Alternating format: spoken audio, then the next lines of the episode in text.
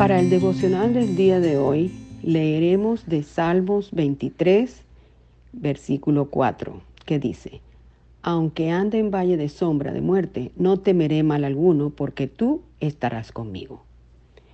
El, el 6 de enero del 2021 se produjo un incidente insólito en la historia democrática de los Estados Unidos. Un grupo de simpatizantes del presidente Donald Trump asaltaron el Capitolio e interrumpieron una sección conjunta de las eh, dos cámaras legislativas a fin de evitar que el Congreso certificara el triunfo electoral, electoral de Joe Biden. Los videos muestran cómo los manifestantes iban destruyendo todo cuanto encontraban a su paso. Rompieron ventanas, oficinas y llenaron el edificio de basura y escombros. Lo peor de todo es que cinco personas murieron como resultado de este violento asalto. Al día siguiente, el 7 de enero, Anderson Cooper, un periodista que trabajaba para la CNN, la CNN, entrevistó al pastor adventista Barry Black. Durante muchos años el pastor Black ha servido como capellán del Congreso. Por tanto, fue una de las personas que tuvieron que ser rescatadas y llevadas a un lugar seguro.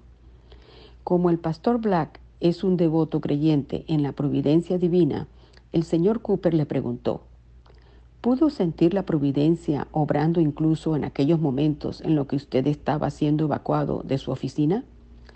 El pastor Black le respondió que su travesía de fe incluye una relación con Dios que conlleva pasar horas en oración delante de la presencia divina y que hay fuerzas sobrenaturales a nuestro alrededor que a nosotros y que en nosotros hay un vacío que solo Dios puede llenar. La confianza de Barry Black nos recuerda la maravillosa promesa del Salmo 23, versículo 4 aunque ande en valle de sombra de muerte, no temeré mal alguno, porque tú estarás conmigo. Ese día, cuando Black tuvo que atravesar el valle de sombra de muerte, Dios estuvo con él. Ser cristiano no significa que no habrá oscuridad ni episodios sombríos en nuestra travesía de fe. No, Dios no le ha prometido eso a nadie. El compromiso del Señor es que cuando lleguen los momentos de aflicción, cuando los hierros del dolor nos aprisionen y cuando la muerte extienda su sombra de cuerpo completo sobre nosotros, Él estará a nuestro lado.